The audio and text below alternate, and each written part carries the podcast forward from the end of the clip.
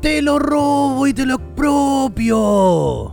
Me lo robo y te lo expropio. Ah, es me lo robo y te lo expropio. Sí, pues siempre se encuentran unidos. Por eso que siempre debaten unidos. Claro, son buenos amigos. Muy buenos amigos. Ah, y con No. ese debate tan hermoso que hicieron la semana pasada. No se hacen daño. no, en ningún momento. Sí, pues. Pero me lo robo. Ya tenía una fotito por ahí que el Goten Perón la subió. En el cual en el 2005 él sí tenía una causa por un hurto en el, en el líder. Claro. Me lo robo en el supermercado. Y te lo expropio en Recoleta. Exacto. te lo expropio en la prensa. Uy, peor todavía. Sí, pues. Sean muy bienvenidos muchachos, muchachos a este capítulo de La capital de los simios. Después de un fin de semana largo. Largo y congelado. Exactamente. Uso- hizo harto frío, profe. Llegamos al día más corto del año Ajá. y comienza el frío y gélido invierno en el hemisferio sur. Exacto. Y tuvimos lluvia también. ¿Cayó harta agüita o no? Eh, lo normal para la fecha. Es que lo normal para la fecha es que no caiga agua. Lo normal antiguamente me, me refiero. Cayeron 15 milímetros en Santiago Centro. El resto no importa. así que- Ah, claro. no, para todo el resto de las comunas y regiones de todo Chile que nos puedan estar escuchando, eh, son tantas que no nos daría el tiempo de indicar cuánta agua cayó en todas partes. Así que, en- en netamente por eso. Exactamente. Espero que todo esté muy bien. Y, profe, usted tiene una palabra de la semana, la verdad que bastante, bastante poco conocida, bastante extraña, por decirlo así. Sí, sí, es una palabra que hace referencia a algunos sucesos que también podemos ver camaleónicamente acá dentro del panorama político. ¿Sí? Sí. Expláyese. La palabra de la semana sí, es man, nada más y nada menos que oximorón. Oximorón no tiene nada que ver con el arquero Colo Colo. No, ni con el oxígeno que le están dando al arquero, no. no Ya. No. Oximorón, para los que no sepan, es una figura retórica en la que aparece una contradicción, combinándose dos palabras o expresiones de significado opuesto y que dan lugar a un sentido nuevo. Procede del griego no sé cuánto, que es impronunciable esa. El oximorón puede aparecer en diferentes contextos, aunque se utiliza como recurso literario, especialmente la poesía. Un ejemplo de oximorón, por ejemplo, es muerto viviente, porque uno sabe que los muertos no pueden estar vivos. Oh, pero ah, te o da, sea que te nos da un concepto las nuevo. películas. No, sería un oximorón, porque un muerto viviente vendría a ser una palabra nueva que se llama zombie. Ah, ok. Entonces vendría siendo como un compuesto de dos palabras o una. Que son, contradictorias, claro, que son contradictorias, pero que forman ¿Ya? un concepto nuevo. Ah, ya. Como. Por ejemplo, los muertos luchan por su vida. Ese es un claro ejemplo de oximorón. ¿Sí? Fuego en llamas también. Fuego en llamas. No, pues fuego en llamas no. Ah, no, Eso- no, pues no, no, porque eso vendría siendo un sinónimo. claro. Algo así. Choque de tren en alta mar, sí. El moño de la vieja pelada. Ah, ya. Agáchate que viene el indio. Mujer trans. Eh, también sería un, un, un oxímoron. Sí, porque trans no es mujer. po. Claro. Por ejemplo, eh, otro ejemplo vendría siendo eh, tensa calma. He escuchado que de repente dicen, se vivía una tensa calma. Ah, de veras. ¿Qué mierda esa weá, weón? Tensa calma.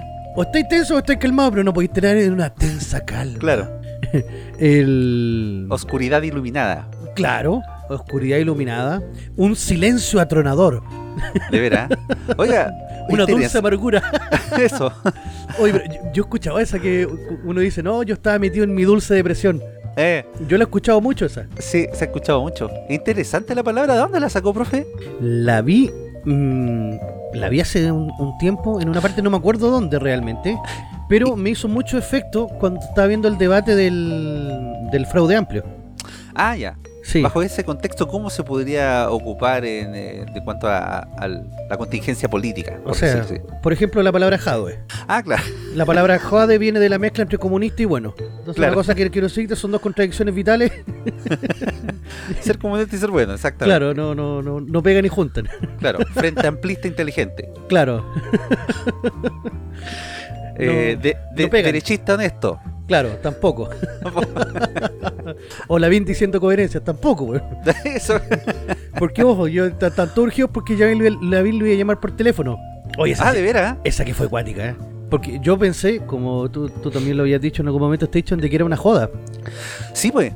Yo pensé que el audio que andaba circulando, porque a mí me llegó primero por WhatsApp el audio, que era una joda, que era un imitador, un, eh, no sé, un Kramer cualquiera, donde Lavín llamaba a un joven a, por favor, no consumir marihuana porque su mamá le había pedido que hiciera esa llamada de teléfono. Dije, bueno, este es un audio, obviamente, de alguien que se parece a Lavín y que dice, eh, le dice al joven que no consuma droga, pero es un audio súper corto.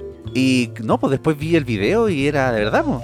Sí, pues estaba Lavín como en una camioneta, en un auto, y le pasa el teléfono y le dice, oye, de verdad, me habló tu mamá y me dijo que estés consumiendo marihuana. Yo te digo, por favor, deja de hacerlo. Y el otro al tiro dejó de hacerla, ¿ah? Porque lo llamó Lavín. surgió al tiro. puta. Sí, Dijo, se me, puso nervioso. me acusó Milhouse, sí que no. Claro. Ay, ay, ay. Sí, ese también sería un oxímoron, así como Lavín dejando de decir cosas... Buena palabra se sacó, profe. Sí, mira. La verdad que era bien desconocida, Sí. pero Tengo unos... utilizada habitualmente. Tengo unos oxímorones que están, por ejemplo, en la literatura. Dicen, mis libros están llenos de vacío, dijo Augusto Monterroso.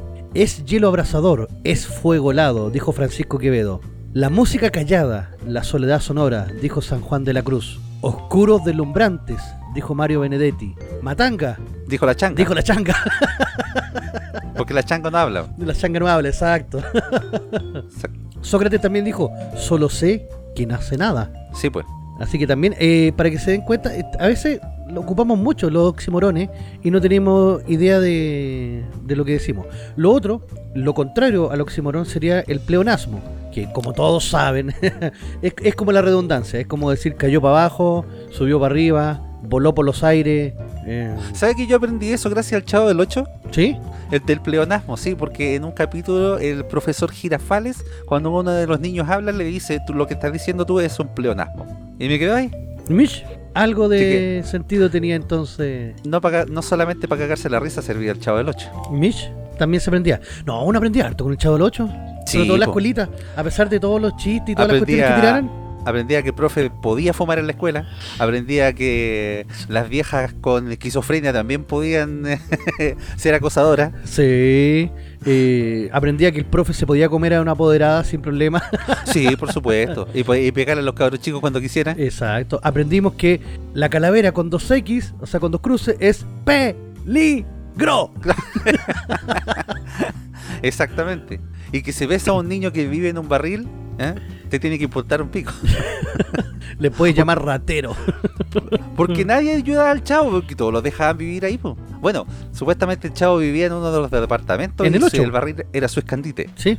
Pero era tan pobre que no tenía ni padre. Pobrecito. Era tan pobre que los ladrones entraban a su casa solo para practicar. Oh, Era tan pobre que su madre se embarazaba para tener algo en la panza.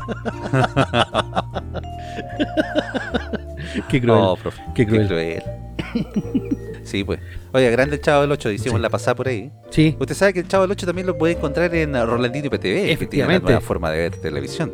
Más de 8.000 canales en vivo de Latinoamérica y el mundo, incluidos todos los canales premium de cine, deportes, adultos y más. Contenido VOD más 11.000 películas y 800 series. Servicio multiplataforma para Smart TV, TV Box, Apple y iPhone, smartphone, tablet, PC, Xbox y PS4. Soliciten su demostración gratis de 3 horas y si mencionan la capital de los simios, tendrán un descuento al contratar el servicio. Para más información o consultas, comuníquense directamente al WhatsApp de Rolandino al más 569 7869 0812 más 569 7869 0812 Rolandino IPTV, la nueva forma de ver televisión. grande Roland.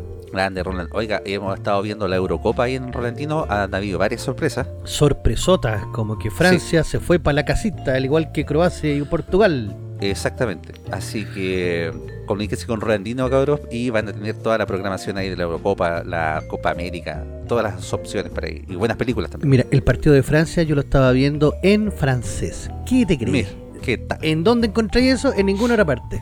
En ninguna otra parte, por profe. Efectivamente. Oiga, así como en ninguna otra parte encuentran nuestras lindas y queridas secciones. Ay, ay, ay, sí. ¿Lo dice usted o lo, dice, lo digo yo, Station? Yo lo digo. Ya. Pero como tan weón. Oh, y sí, que de verdad. Creo que se lo dije alguna, más de alguna vez el fin de semana, profe. Sí. Sí, por sus recetas culinarias que, que se las puede comentar al público si quiere. Ya, va- vamos a hacer un pequeño comentario. Claro. Este fin de semana largo que, que ha acaecido, eh, yo me reuní con este hecho, porque habían unos cumpleaños de por medio. Entonces yo me ofrecí a preparar un rico y delicioso ceviche y hasta ahí ningún problema. El, el drama era que era más o menos tarde, tarde me refiero, porque esto era, para, era como para la cena, y teníamos que hacer el almuerzo. Y andábamos todos de arriba para abajo ordenando la casa y cuestión. Entonces este hecho me dice, don profe, ¿por qué no se prepara usted unos fideitos ahí con, con jamoncito, con salsa pesto, una cosita rápida? Dije, ¿pero cuál es el problema? Ya empezamos a cocinar ahí, le echo la salsa pesto, hago todo, y cuando le voy a echar la crema, abro el refrigerador, tomo la crema, se la echo. Ah, listo, lo revolví. Servimos los platos y cuando estamos comiendo encontramos que estaba muy dulce. Muy dulce. Y no, no tenía explicación de por qué podía estar tan dulce. El muy saco es sopirútiro, sos pedazo de... En vez de echarle crema normal, de esta crema de leche, Crema para batir, claro, crema para cocinar. le eché crema chantilly. Pero ¿cómo tan weón? Mira, quedó especial, quedó medio agridulce, quedó una receta así como diferente. No repetible, pero sí diferente. Sí, no, repetible, no. Con gusto me perdería un plato de eso de nuevo. Pero no sabía yo que era crema chantilly, estaba en el refrigerador en una caja de litro. Parecía crema normal, la abrí y le eché nomás. Y... ¿Para qué andamos con cosas? Sí sabía, profe, porque usted había ocupado esa crema para, otro, para alguna otra eh, cosa. Sí, pero ¿Eh? ya había ocupado el torrito más chico y se me había olvidado que era la marca, entonces... Cuando, cuando lo usó para vestirse como la mina de los debutantes, ¿se acuerdan? Ah, sí, no, porque ahí la había batido primero. Ah, ya. Sí, y de hecho me faltó crema esa vez. porque tengo las pechugas muy grandes. Pero no, no se echen la guata, pues, profe, iba a abarcar un, un display entero. Claro. Sí. Oiga, pero en nuestra sección esta semana tenemos una noticia bastante, bastante extraña también, ¿eh? Sí, sí. Un querido colega, puta, los colegas siempre dando la cacha, weón. Sí, pues, siempre dando la cacha, dando la hora. ¿Qué pasa con sus colegas, profe? Pucha, el, el problema es que parece que. Mira, digamos la, la firme. No hay ningún problema con que uno tenga el gusto político que uno quiera.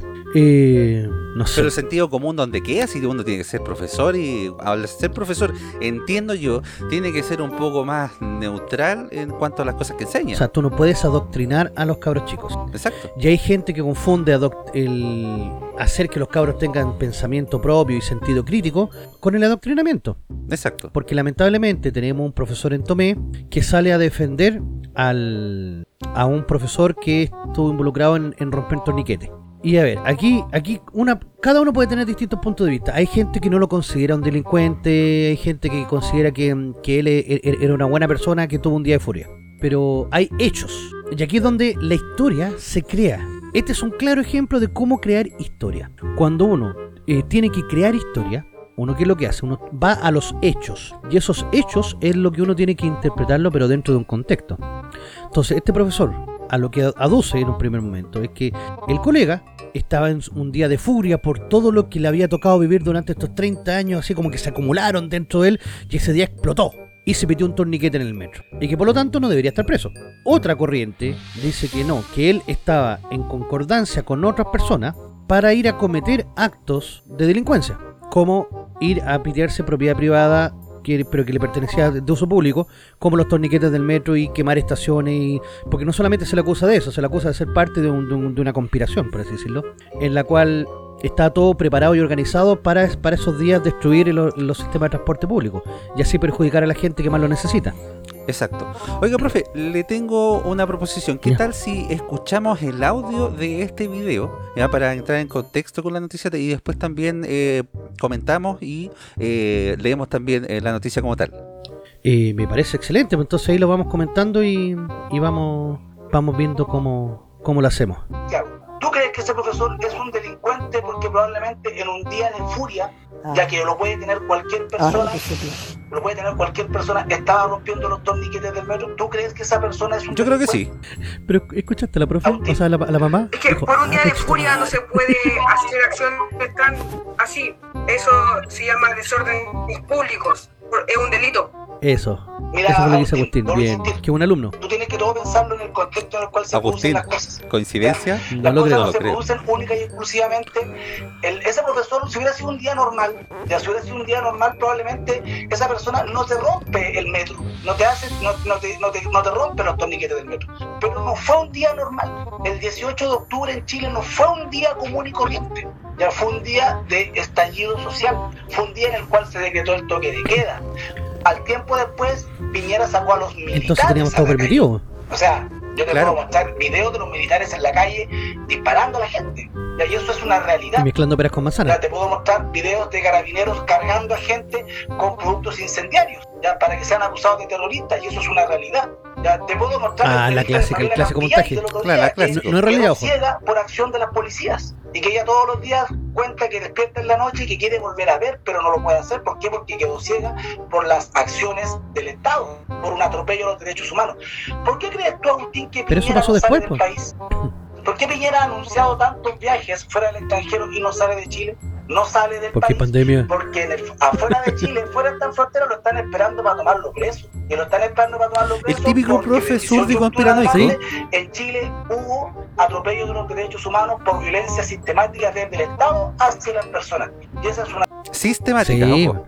Oye, oye. Él sabrá lo que significa sistemático. No creo, yo creo que tendré que venir al programa y escuchar las palabras del día, o o sea, las palabras de la semana para que Exacto. para que pueda haber sistemático, ay, ay, ay. O sea, que, que todos los carabineros y que constantemente siempre estaba la, la misión de, de- de- ir a atacar a las personas y hacerlas peores. Ay, ay, ay. Ver. Oiga, profe, mire, comentemos un poquito el video. Empezando, este profe dice que eh, el 18 de octubre no fue un día normal. No, pues no fue un día normal porque ese fue eh, el día cuando empezó la insurrección, Claro. ¿ya? Que no se llama estallido. Insurrección delincuencial. insurrección, exactamente. Eh, y que eh, si hubiese sido un día normal, el profe, eh, cuestión que fue condenado por haber roto los torniquetes del metro, eh, no hubiese hecho todo lo que hizo, ¿ya? Hubiese estado, no sé, tranquilo. Entonces, nosotros cuando eh, tenemos rabia, cuando tenemos frustración, cuando tenemos eh, algún problema, es justificable que nosotros salgamos a hacer algún desmán porque tenemos un día malo o porque algo pasa en el país. O sea, por ejemplo, le pongo en, eh, eh, en ejemplo, yo ese día tenía mucha rabia, mucha rabia, pero mucha rabia y, y no sé, a- habían, habían oportunidades en que me imaginaba con una metralleta matando, bueno, para andamos con cosas. Entonces era justificable si yo salía, eh, iba a hacer eso, o no sé, pues le a tirar una bomba eh, al, al hacer el Partido Comunista. Ay, es que ahí está el punto. Mira, yo cuando me enojo, cuando tengo mucha rabia, pero mucha rabia, lo que hago voy, agarro a mi expareja y a los niños de ella y los mato con hachazo. Ah, A los ah, no, eso hizo el chacal de Nahuel Toro, sí. ¿Y qué le pasó? Ah, lo condenaron a muerte. Sí, pues. Un día de furia lo puede tener cualquiera. El problema es que hay que cargar con las consecuencias de ese día de furia. En un día de furia yo puedo ir a asaltar, yo puedo ir a quemar a alguien, eh, yo puedo hacer lo que quiera. Tengo la libertad completa para hacerlo. El drama es que después tengo que asumir las consecuencias. Entonces, Exacto. ese profesor, en su libre facultad de derechos, porque no lo obligó nadie, él va y se pone a romper un torniquete que sirve para que la gente ocupe el transporte público. O sea, estaba haciendo vandalismo, estaba haciendo delincuencia. Tiene que ser tratado como un delincuente. Y ya Agustín, ahora, si se hubiese llamado Agustín, puta que hubiera sido lindo. Es que es pequeñito todavía, después se va a cambiar el nombre a Augusto. Ah, ya. Por eso se llama Agustín. Espectacular, entonces. Claro. Nuestro querido amigo Augustín. Agustín. Pequeñín. Él va y le dice así, claramente, así como, oye, pero una persona que está cometiendo delito es un delincuente. Así como corta. Obvio.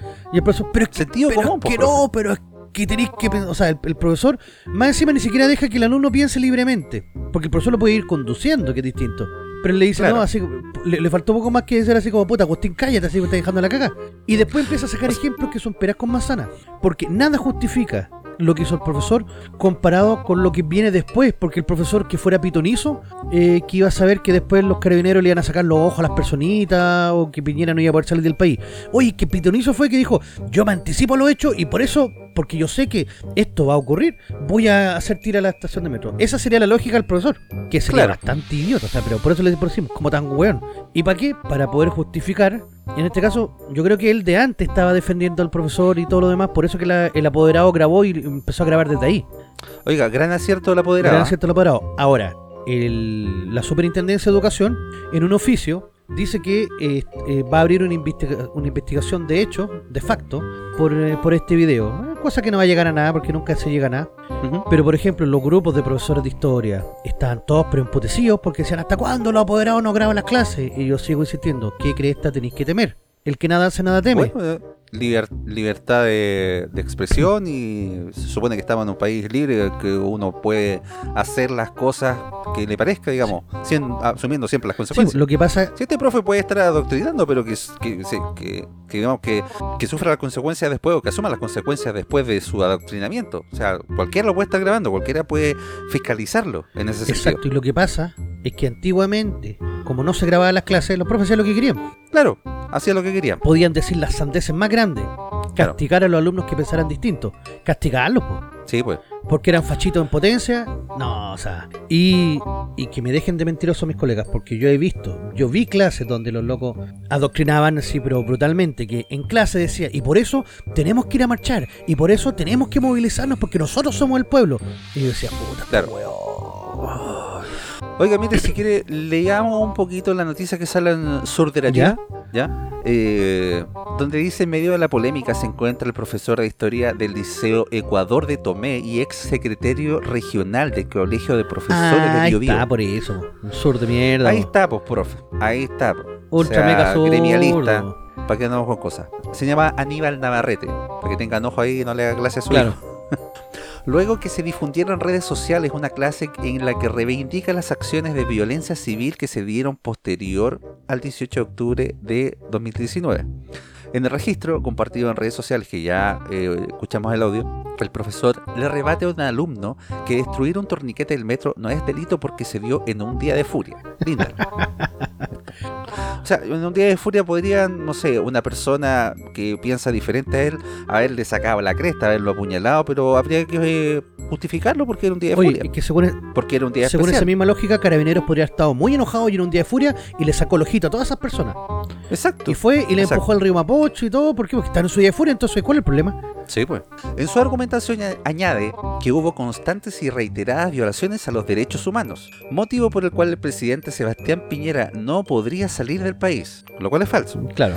Por ello, la Superintendencia de Educación, vía comunicado, confirmó el ingreso de una denuncia de oficio. Dice, hemos ingresado una denuncia de oficio para investigar estos hechos y verificar si las acciones que ha tomado el establecimiento se ajustan a lo que indica la normativa educacional en cuanto al respeto de la libertad de enseñanza, de expresión y de conciencia con el objetivo de resguardar los derechos y libertades fundamentales de los estudiantes, indica el escrito.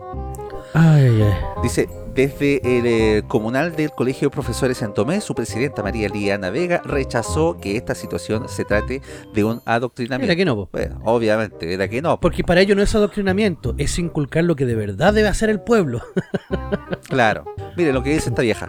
El profesor está dando a enseñar la realidad de la historia de nuestro país. La realidad. Para ellos. Para él. Pero si estos weones, como siempre yo he dicho, profe, estos weones viven en otra galaxia. Y para ellos, yo cacho que la película interestelar es como su Biblia. Tenemos la autonomía profesional en que tengo que ser capaz de educar a nuestros estudiantes de acuerdo a la realidad y al contexto histórico que se está viviendo y eso no tiene nada que ver con adoctrinar ni nada por el estilo, indicó. Listo. Parece que no escuchó el audio. Ah, no, dice después. No.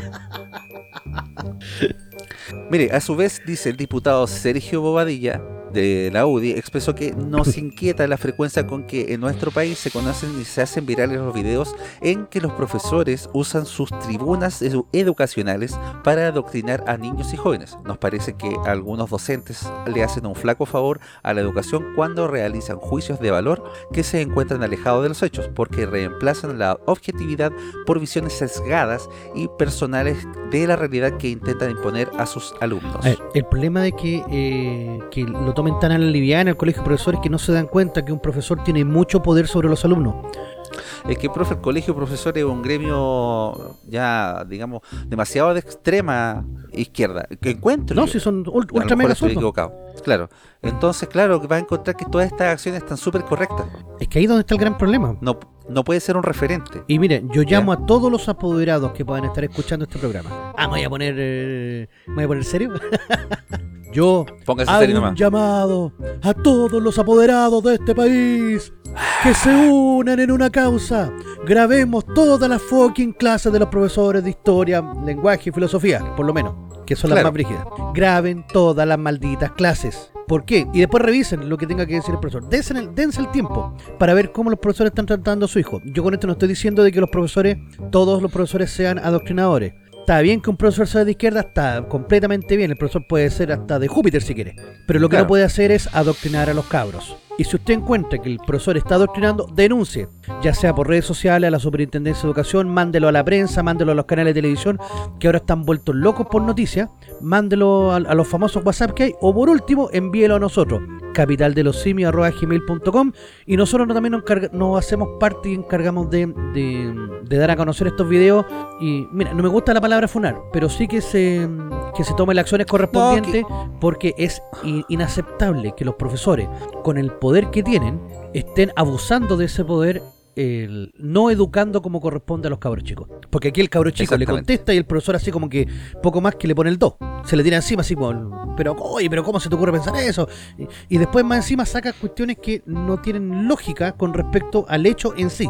El hecho era una persona, independiente que sea profesor o no, una persona va y se pitea un torniquete de metro. ¿Qué es lo que hay que hacer? Se le deja libre, se le mete en prisión. No, es que veamos el contexto. El contexto te dice que estaban todos haciendo lo mismo.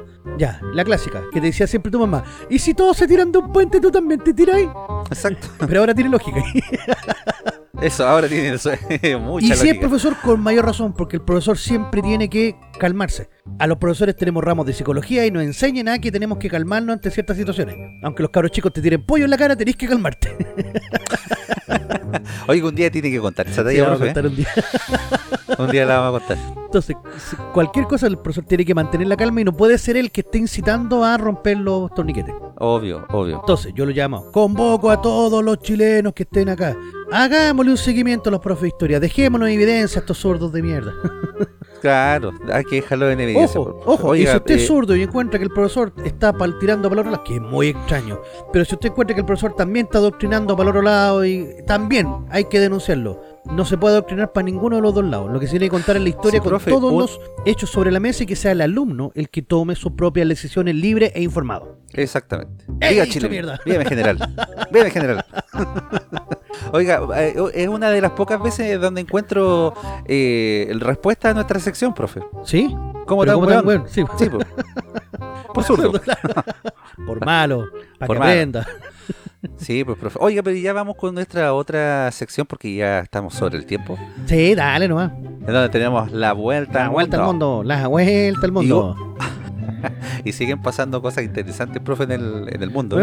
¿por qué crees que nosotros todavía estamos en. Bueno, ya salimos de cuarentena, pero estamos recién en transición con la maldita No. mascarilla. En otros países están haciendo los mega mambo. Manso Mambo. Oiga, profe, eh, vio los partidos de la Eurocopa, todos los eh, estadios Los llenos. de Dinamarca, por lo menos, estadios llenos. El otro aforo entre el 33 y el 55%, o 70%. Pero hay gente 70, sin mascarilla, tomándose un copete dentro del estadio. Agua tapelada, Exacto, sudando la gota gorda. exacto. Y aquí, Y acá, un festival. Ah, en, la, en la noticia Ah, me refiero que sí. vamos a leer ahora. ¿Ya? Porque dice caos en festival post pandémico. Un hombre empalado. ¿Será Caupolicán? Blat el empalador anduvo por ahí. Claro. Caupolicán eres tú. Otra persona degollada y más de 50 heridos. Dice, pese a lo ocurrido, los organizadores catalogaron el evento como todo un éxito. Chucha. es que yo creo que esa era la idea. y esperan realizar otro para octubre. Oh, para octubre de este con año. 20 muertos, vamos. No, si tiene que ser con 100, po. con 100 Por lo muertos. bajo. Unos 10 empalados, Sí. po, que lo tengan Si en la no te entrada. mató el bicho, te vamos a matar nosotros. Claro. Y van a tener personas degolladas ahí, o sea, personas para, de- para Claro. degollar. degollar. Mira, la noticia dice el eh, Redneck Rave. Redneck, cuello, Organizado en ¿cierto? Kentucky, ¿Cuello Estados? Unidos. No, por Redneck se les dice a los cuellos rojos, a los weones que son muy eh, yankees, muy gringos, se les dice redneck. Ah, ya. Porque son, son de cuello rojo y son weones muy Ya, los sureños. A los sureños. Exactamente. ¿Ya? Dice organizado en Kentucky, Ah, Kentucky. Estados Unidos, fue todo un caos. Después de que las autoridades informaron que hubo un hombre empalado como chucha. weón. Otro individuo degollado. Una mujer estrangulada durante una pelea y decenas de Esas son las lesionados. fiestas que me Además, gustan. Además, eh, esta weá era heavy metal, ¿o ¿no? No, esos son piolitas comparado con esto. ¿Sí? Además, 48 personas fueron acusadas por diferentes cargos, 14 arrestadas y más de 50 resultaron heridas en festival celebrado el 16 al 20 de junio, según informó el New York eh, Déjale. ¿Para eso, que, pa' eso querían eh, llegar tanto? Bueno. Dice, justamente, uno de esos incidentes fue el de un hombre que resultó empalado cuando, según su esposa Hannah Michael Wilson, chocaron su carro contra un árbol que terminó perforando el abdomen de la víctima. Ah, no, lo empalaron al revés. Este este es un empalamiento al revés, O así de, de arriba para abajo. Claro. O sea, bueno, no podríamos decir que quedó como Jorepacio, pero quedó un poco más arriba. Afortunadamente para el hombre llamado Chris, el personal del evento actuó rápidamente y fue llevado a tiempo al hospital donde sus heridas fueron atendidas. ¡Ah, sobrevivió! Puta, esto, esto salió? fuerte, weón. Oh. Por otro lado, agentes de la oficina del alguacil del condado de Edmondson arrestaron a un individuo de 29 años por estrangular a una mujer en una discusión por una cobija. Están locos estos gringos. La man también. Es Es, que le. Claro, Le están quitando Claro. la mantita, weón. están quitando la mantita, Nupi. Provo- provocando El Nu- pervertidos desde tiempos inmemoriales. Exacto. Ve que la gente de los años 80 está media Sí. cucú. Estamos Sí. medio cucú. El sospechoso dice negó haberlo hecho, pero el cuello de la agredida tenía marcas de huellas. No fui yo, fueron mis manos. A lo mejor la loca tenía una amante. ¿Ah? A lo mejor en qué contexto la estranguló. claro, buen punto. Dijo, no, ¿Eh? si ya me Sí, pedía pues. más. ¿Sí? Además, en otro de los incidentes de este evento, un hombre le cortó la garganta a un amigo, puta, el amiguito. Está con esos amigos, weón. Conforme al informe de las autoridades, el estado de la víctima no fue revelado. Otra persona perdió un dedo cuando un carro aplastó su mano. Oye, el mego mambo, verdad. Mire, ah, para terminar la noticia dice, en una publicación de Facebook de uno de los organizadores del evento lo calificó como un éxito y otro, eh, The Redneck Brave, está programado para el 14 y 17 de octubre. Pese a todo lo sucedido y las críticas, los usuarios en internet parecieron conformes con la realización del evento y hay quienes dijeron querer asistir al próximo Era que no, weón. Con Puta ese la mega weá, mambo. Con la, no, pero con las medidas de seguridad hay gente que quiere asistir. Sí, po. Esas son ¿Sí? fiestas que valen la pena, po. Sí, Sí. po. Ahí van a ver enanos así, tipo los lobos Claro. de Wall Street, para Claro, tirarlo en ese blanco. tipo de mambo, sí. Ese tipo de mambo. Sí, sí. ¿Qué más podría haber? Achústale al, achústale al cogote. cogote, eh, Claro. La mantita es mía. El, el concurso es tirar la manta. En vez de tirar la cuerda, tirar En la vez de tirar dardos, tirar cuchillo.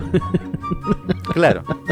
Oiga, pero eh, igual es extraño que el, el gallo que chocó contra el auto y quedó empalado se haya salvado. Sí, pues, porque obviamente si quedó empalado es porque una rama lo tiene que haber atravesado. Sí, Y pues. si quedó empalado es porque lo atravesó de arriba para abajo, o sea, le atravesó todo el abdomen hasta el potito y, y- y salió por abajo. Eso es literalmente quedar empalado. Ah, desde abajo. O desde arriba también, porque es que haya sido al revés, porque haya entrado por la guata y le haya salido por el ¿Eh? poto. El palo. El empalamiento, eso es un empalamiento. Claro. la guata brígida, güey. No, pero muy, El, lo- el loco muy brígida. ahorcando a la mina. Quizá en qué estado estaba el loco. ¿Qué, qué tan volado ido con el pastilla de haber estado que no cachó. No, pero acá yo cre- creo que igual se dan fiestas parecidas. No, yo no creo que con empalamientos, pero sí, hay muchas fiestas que eh, han quedado las embarradas. Eh, heavy. Eh, bueno, no ahora. Pregúntale al de los en el tetas, tema de pandemia.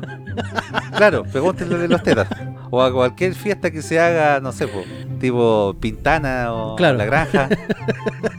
Festival mexicano que le decimos. Claro, festival mexicano. Eh, ojalá que Lola Palusa no sea No, tan- Lola Palusa es, es, es. Mira, Tomorrowland, tengo ¿Eh? entendido que es eh, también un poco brígido, pero no en cuanto a violencia. Como están todos empastillados y con las pastillitas del amor, es puro sexo esa cuestión. Fin de semana donde los locos acampan y eh, todos contra todos. Ah, pero ahí da gusto. Sí, entonces, vuelta y profe. vuelta. El Mysteryland. Sí, do- dos de Claro. por una arena. Nada más. Exactamente. Oiga, profe, vamos a una pausita y ya volvemos con más de Capital de los. Tenemos la sección Chile del Día. Sí, interesante. no dejes que no graben, pero graba el resto. Exactamente. Así que ya volvemos.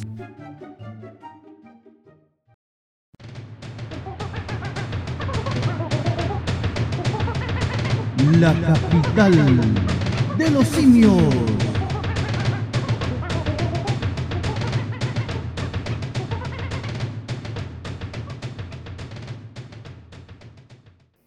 Quédate en casa con Rolandino y PTV, la nueva forma de ver televisión.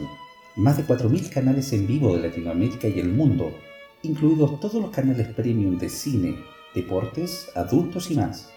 Contenido VOD más 11.000 películas y 800 series. Servicio multiplataforma para Smart TV, TV Box, Apple TV y iPhone, smartphone, tablet, PC, Xbox y PS4.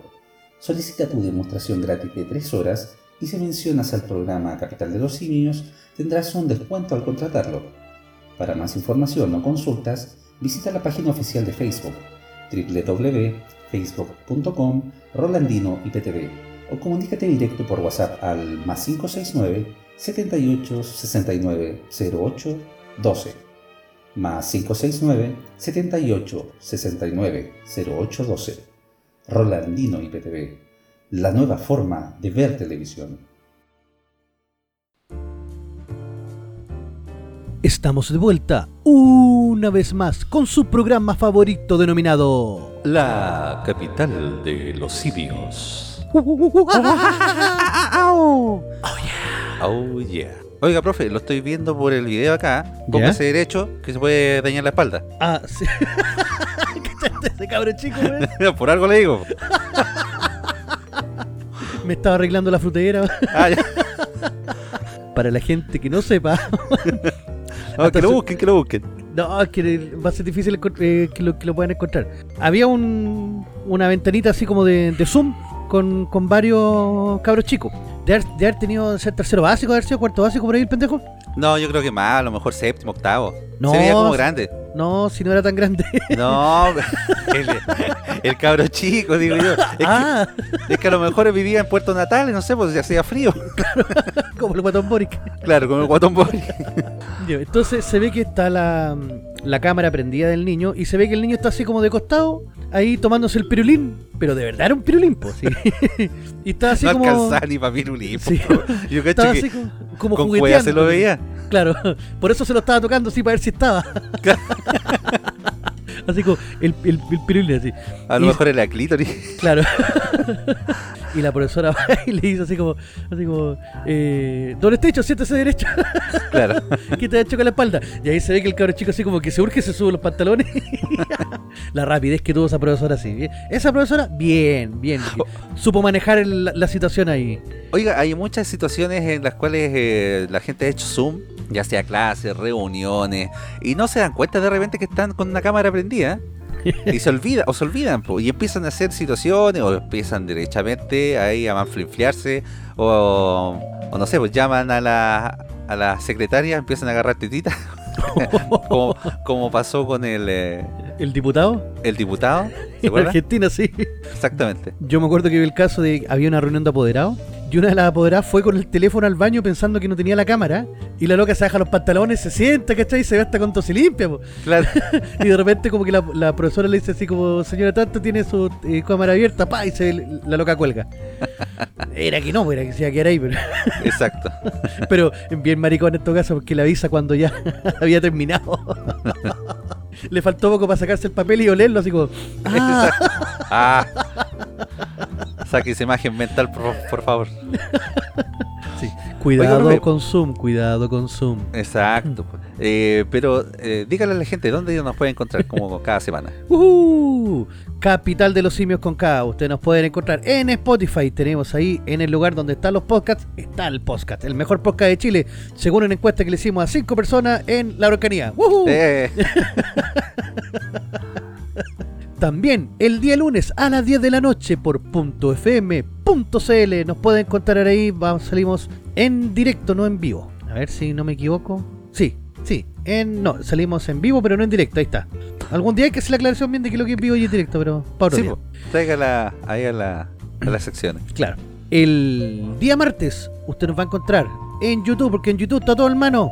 Así que ahí también Déjale. vamos a aparecer como Capital de los Simios con K en YouTube. Suscríbase, quiera que nos ayuda, nos ayuda mucho. Si le gusta el programa, también compártalo con sus amigos. Díganle, mira, Sí, aquí hay un par de imbéciles que hablan pura estupidez y me cago en la risa con ellos. Listo, ahí, ni un problema. Cal- calzamos justo en ese perfil y ¡pum! Así que colóquelo ahí. Exacto. Además, debo pasar un dato. Este día, eh, ¿a cuánto estamos el jueves? El jueves Sí. 20.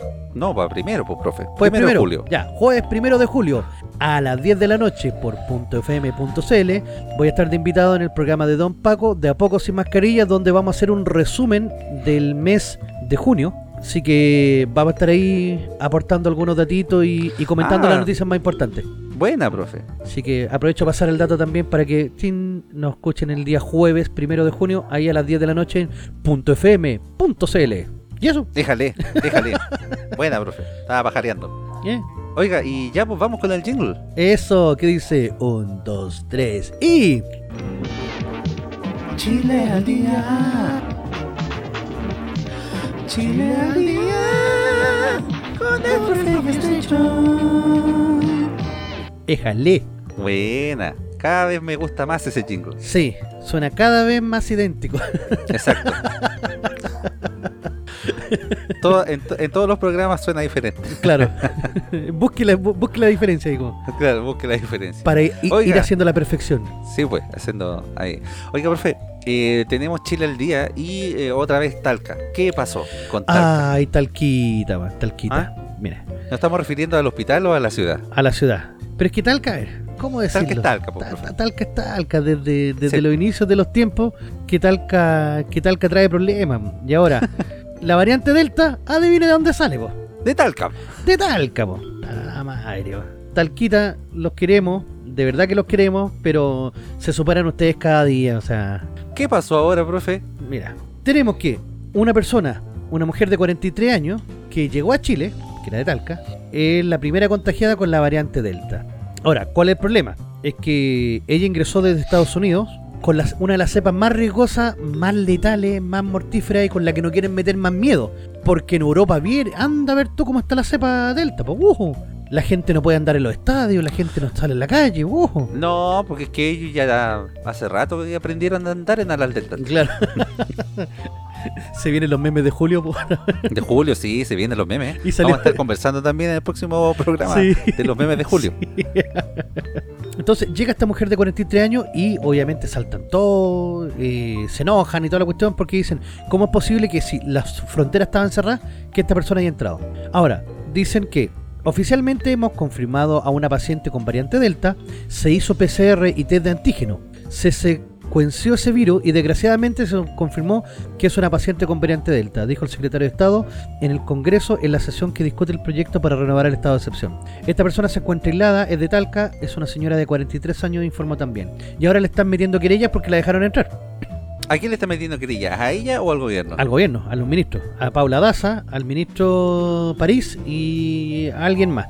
Dijeron que, la, que querella criminal porque dejaron entrar a esta señora. Ahora, el ministro se mandó una frase también muy desafortunada ¿Mm? que dijo que era por motivo eh, humanitario y que por eso le dieron permiso, porque se había muerto su padre y ella viajó a Estados Unidos. Y toda la gente que está acá, weón, que no ha podido ir a despedir a sus parientes. O sea, al- algo de poder tiene que haber tenido señora. Claro.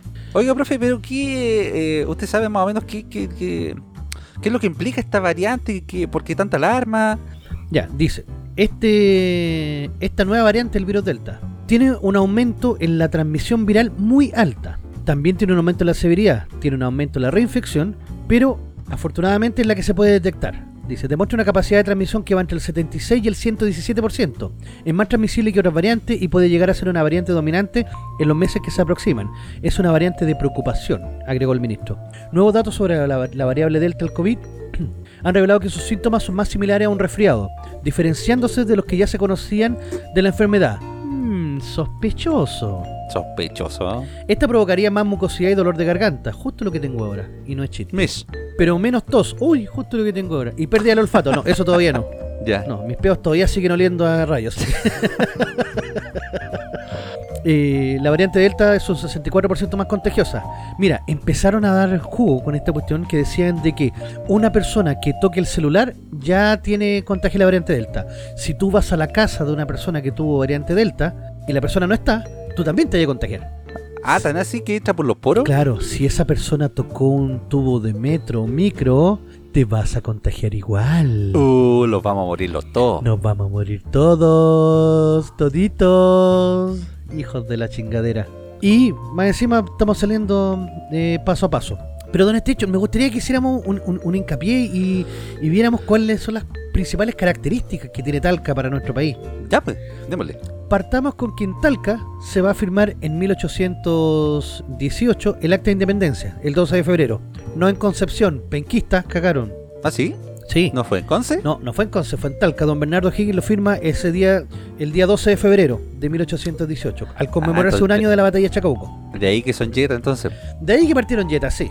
Porque, bueno, después de, de mucho tiempo, eh, tuvieron terremotos, pero estuvieron cerquita y el, lo que más va, va a tomar fuerza es que en el año 1982, una persona que yo creo que nadie debe conocer, de apellido, ¿cómo se llama? Piraña, Piñén, Piñera, Pi- Piñera. Piñera, Piñera, sí. No, pues el hermano. Ah, hizo quebrar un banco ahí por ahí, una cosita poca, así como que... No, sí, pues sí, tampoco. sí. Detallitos, Sacó sí. una platita en la caja chica. Claro, no, no, no sé qué habrá sido esa persona, la verdad. Capaz que esté desaparecida por ahí. Claro. Y desde ahí comenzó ya la falacia de Talca. Las guaguas que se cambian. Tal. Talca cambiaron a guagua. eh, y, No, es re fácil. y no una, va, varias veces en el hospital de Talca. Pero si era como la promoción en ese entonces, pues. Usted iba, ah, no me gustó esta cagada de guagua, me la cambio por otra. Ya, listo, pues que se quede, ya, elija. Usted tú la podías cambiar, a ver si salía a fallar, te dan garantía. Oye, pero en verdad era increíble porque, como te digo, no fue una vez, fueron varias veces. Una persona que salió, que iba por un. Un apendicitis, le cortaron un brazo. Puta, Ese- tanto el afecto. Ese fue el combo. Por cada apendicitis lleve su brazo regalo. Claro. En Talca, ellos se hacen llamar la capital nacional de los completos. ¿De los completos? Sí, el único problema es que los desgraciados eh, mojan el pan abajo, porque la, la vienesa viene muy viene viene húmeda ¿Mm? y como estos locos rayan el tomate, rayan el tomate, Lo lo rayan. rayan estos desgraciados, lo rayan, entonces se te moja todo y el completo se te desfonda por abajo porque el pan se tira. Claro. Entonces, ¿qué capital del completo? Claro, es la capital que come más completos per cápita, pero porque se les caen, po. Tienen que comprar otro. más, encima, más encima estos desgraciados le echan agua a la palta. Agua, no leche, agua. Acá en Santiago le echamos leche, un poco más caro, para hacerla cundir más. Claro, para hacerla continuar. Pero allá le echan agua. Entonces te quedan unos completos, la verdad, bueno, uno italiano en este caso, medio incomibles, la verdad. Yo no sé si estaba en Talca, profe. De verdad, no, no sé si he pasado siquiera por ahí. Eh, te habrías enfermado. Sí, yo Lo creo. habrías sabido. Me- menos mal que no fui a caer al hospital. De verdad. El primer caso de- del bicho que se confirmó acá en Chile, Talca. Ah, también fue en Talca. Sí, pues, ¿te acordás que los primeros capítulos cuando nosotros dijimos, ¡ay, de nuevo el hospital de Talca! Y en Talca vuelve a pasar esta ¿Qué tendrá cuestión. la gente de Talca ahí que trae todos esos males? Ay, no sé, bueno, la verdad no sé, pero hay como una maldición en Talca. Porque en Curicó, que está al ladito, no pasa nada. En Linares, que está más al sur, no pasa nada. En Talca. O, se- o profe, ¿no, ¿no será, por ejemplo, de repente alguna conspiración contra Talca? En que de verdad las cosas no pasen eh, justamente ahí, pero se las achaquen. Capaz, pues, mira que vi hasta un meme que decía Goku se sacrifica y hace explotar a Talca junto con Cell. Porque todo el mundo así como que desaparezca Talca, weón. Que desaparezca Talca. Pero no, igual le hacemos el aguante a los talquinos, aguante Rangers. Ah, claro, Water Ranger. Sí, pues porque en una de esas a lo mejor tienen, eh, no sé, no creo que sangre en el ojo con Talca, pero sí algo podría haber con la región y con la gente que vive ahí, que se lo achaquen todo. Es que pasan ahí, es, es- es como muy extraño porque de verdad en Talca pasan cosas. O sería como un triángulo de las Bermudas chilenos. Yo creo que por ahí está, yo creo que por ahí ¿Sí? está, sí, sí. Entre el Piduco, el estero ahí, el. Maule, algo así. algo hay ahí en esa zona, en San Clemente, San Sí. Javier. Ahí yo creo que haríamos el triángulo. Piduco, Maule, San Javier, por ahí tendría que Hay estar.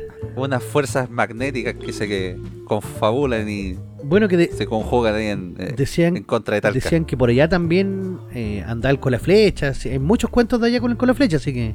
¿Hay cuentos también? Sí. Tengo entendido que las primeras aventuras de Pedro Urdemales contaban que era de Talca. Ah, bueno. Entonces, son personajes bastante conocidos, diría yo. Claro.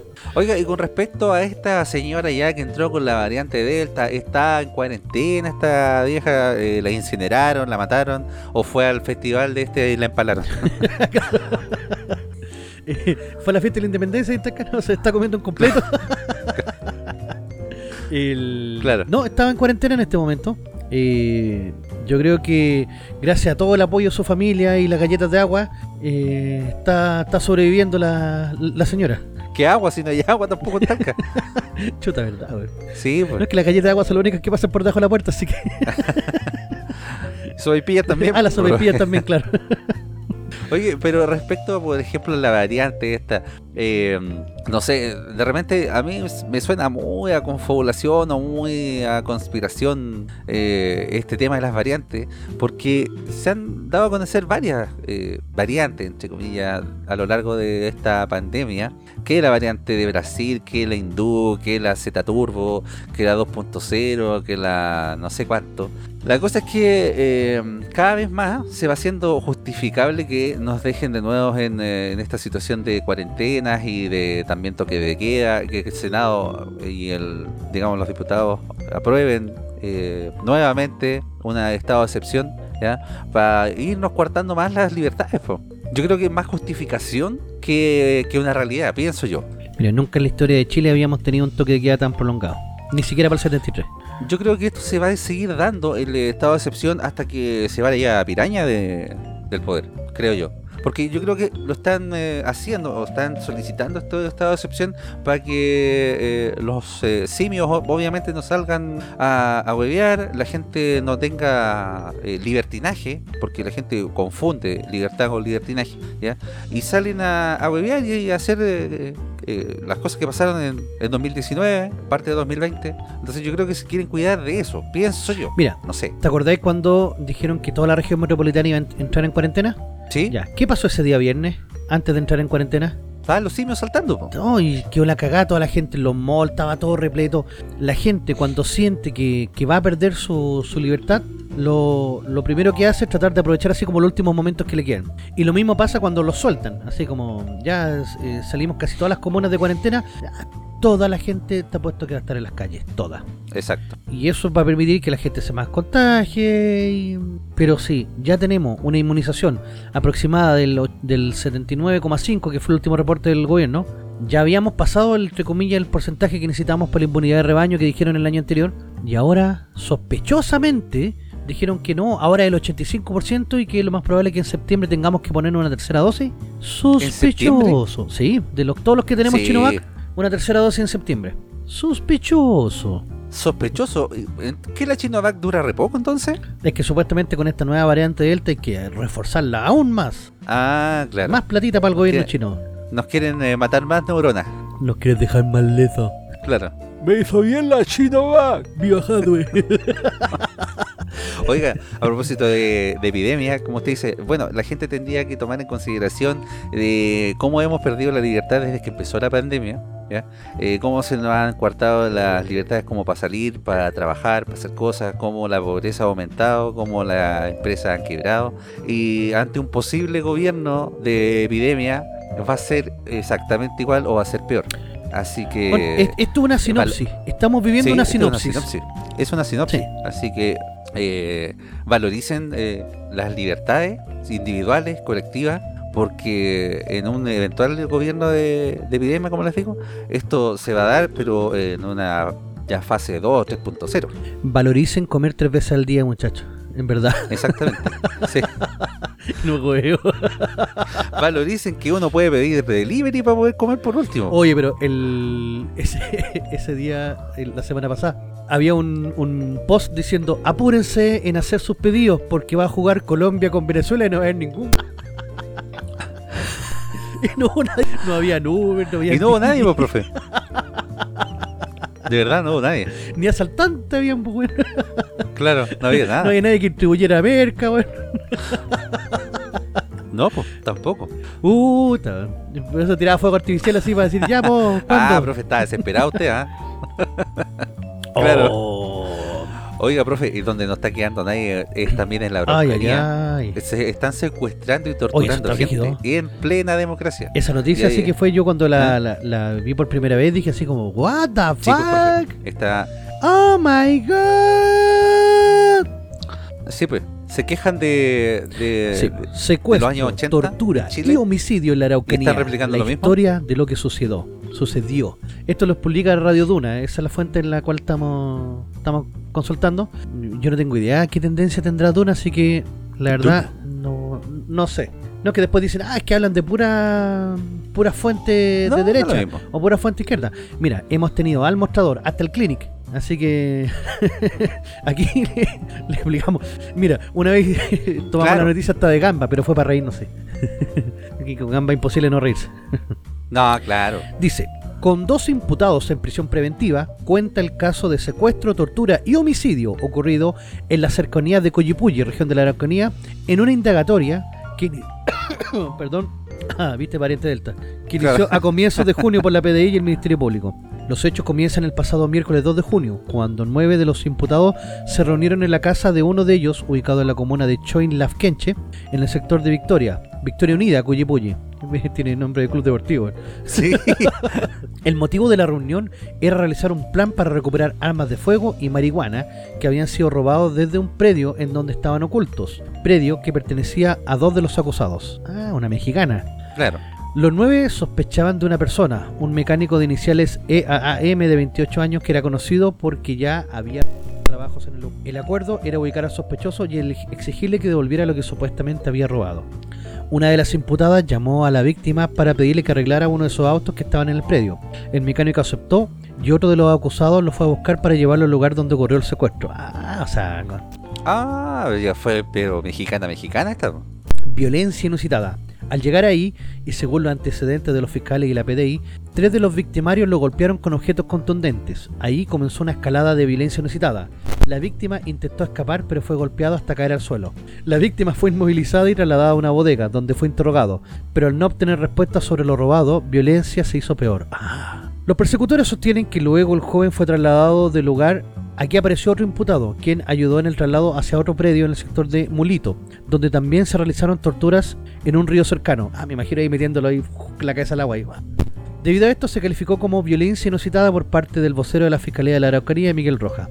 La aparición de una segunda víctima. Al no obtener información, los victimarios con- construyeron un refugio donde juntaron alimento y mantuvieron secuestrada a la víctima, donde un nuevo imputado se sumó para ayudar en la custodia. Tan organizado. Desde el Ministerio Público informaron que el mecánico fue obligado a enviar mensajes de audio de WhatsApp a su familia para evitar levantar sospechas sobre su desaparición y era golpeado si no hacía lo que pedían. El domingo 6 de julio, los de junio, aquí dice julio, no, de junio. Los imputados concluyeron que habría otro involucrado de iniciales SMB 46 y planearon su captura para el día martes 8 de junio, donde se encapucharon y secuestraron al sujeto desde su taller mecánico. Al llegar al mismo refugio procedieron a desnudarlo y torturarlo de forma más brutal, incluyendo vejaciones sexuales para ambos, torturas que continuaron hasta el 11 de junio. Oiga, profe, harto bravo están en la Araucanía. eh, la verdad es que están pasando cosas terribles. Es, es terrible esta noticia, igual, porque creo que no se había dado en eh, democracia, digamos, una, una situación parecida de tortura, de vejaciones que se habían dado así como de forma. ¿Se puede decir en este caso sistemática? Mm, sí, sí, ¿O no se puede sí, sería esa sistemática porque eh, por lo menos a la primera persona durante todo el tiempo le estuvieron dando problemas. Además, con la tortura sexual, que ese que Claro, es el gran drama que, que existe. Yo recuerdo un caso de secuestro como el de Edwards, pero me parece que fue secuestro, solamente no, no le hicieron nada nada más, no, no, no fue tortura como para, para que contara dónde está la droga y toda la cuestión. Claro. Mire, para terminar, vamos a, dar en conocimiento la, la huida que dice eh, la madrugada del sábado eh, 18 de junio. Dice la víctima de 28 años logró quitarse las amarras y en un descuido logró huir hacia eh, la casa de vecino, donde pidió auxilio y se contactó con carabineros. Al darse cuenta, los imputados del escape desataron la rabia contra la otra víctima, lo que provocó la muerte de la misma. Trasladaron sus restos e intentaron deshacerse de ellos con ácido y quemándolo en una fogata junto Ah, a más evidencia. Chucha, Oh. vieron eh, Breaking Bad. A lo, a, a lo narco mexicano. Dice, ah, Exactamente. Hasta el momento no se sabe el paradero de las armas y la droga robada. Además de las eh, mismas fuentes sostienen que no habría vínculo con el asesinato del cabo de carabineros Francisco Benavides, ya que el tipo de armas robadas no corresponden con las utilizadas en la muerte del uniformado. Oiga, está metido también el ex eh, dirigente de la CAM. Sí, pero mira, yo vi el, ¿Ah? un reportaje en el 13, un- un- una ¿Ah? nota, no un reportaje, en el cual Claro. él llama a Canal 13 y él es el que entrega a todas estas personas. Y cuando le preguntan a él qué pasó, él dice no puedo hablar porque es parte de la investigación. Pero él va y dice yo quiero que la tele vea cómo la gente se entrega voluntariamente. Pero después de tremenda cagada. Oiga, profe, yo la verdad que no veo mucha noticia, no veo muchos canales nac- nacionales, no me parecen eh, muy, digamos, entretenidos, pero eh, siento que no se le ha dado una cobertura suficiente a este tema eh, y los medios la verdad que como que lo han dejado pasar o han hecho como un poco la vista gorda eh, en ese No, sentido. súper piola, así como que no... Sí, ha pasado súper colado. porque en el fondo estáis tocando a, a comunidades mapuche que están que son de las voceras en el tema de autodeterminación, entonces se va a ver feo que, que estas comunidades después estén involucradas, ya sea en peticiones constitucionales y otras cosas, siendo que están metidas con casos de, de narcotráfico. Secuestro, tortura y asesinato. Y hacer desaparecer a un loco con ácido. Oh, bueno. O sea, están piteados. Te ponen tan La piteado la cabeza. eh, eh, es verdad que eh, están, están terriblemente piteados. La noticia es súper, eh, digamos, calofriante Es en terrible sórdida, sí, Sí. en verdad es mucho, porque son tanta gente que se unen, o sea, aquí hay delitos, primero, de asociación ilícita, eh, eh, tortura, secuestro, violación con premeditación y alevosía, asesinato, intento de asesinato, eh, eh, manejo de, de cuerpo, son caletas de delitos, esos locos que son encontrados culpables, y de hecho, uno sobrevivió, ento- entonces eso significa que puede mm, decir quiénes fueron, bueno, se van a sacar en la cárcel. Ah, ah, Mire, a, a yo menos que llegue personal- el presidente Jadwe o la nueva presidenta Bachelet o el que esté de turno y les dé libertad. Es que yo creo que ni siquiera con eso, profe. Yo creo que por tener apellidos mapuche, porque estoy viendo los nombres de los imputados cada imputado tiene eh, apellido mapuche, Sí. muchos de ellos. eh, y por ser eh, de apellido mapuche, aunque tengan la culpabilidad total, eh, los van a dejar libres o bien después van a empezar con los temas de las famosas huelgas de hambre que hacen y con todas las cuestiones los van a mandar a estos centros de rehabilitación y le van a decir ya, le damos una oportunidad más. Y ah, verdad, pues más". esto- estas parcelitas tranquilas donde. estas parcelitas tranquilas donde se les manda a los ma- ma- mapuches para que reflexionen eh, sobre lo que hicieron. Ay, ay, ay. Así que bueno, es el país que tenemos nomás por profe. qué trágico. De, de- de verdad, yo estoy con, con esta noticia igual que bien impactado porque eh, es súper potente lo que ocurrió. O sea, eh, no me Sí. había informado bien en profundidad, pero sí es, es, es fuerte, es, es triste. Es fuerte, profe. Así que ojalá que las cosas se aclaren y bueno, empiece a mejorar el tema de la araucanía eh, Sí. más adelante. Vamos a una pausita, profe, y ya venimos con nuestra última sección, nuestro último Sí, bloque. la canción Así del que recuerdo. No se vayan de Capital de los Simios, exactamente.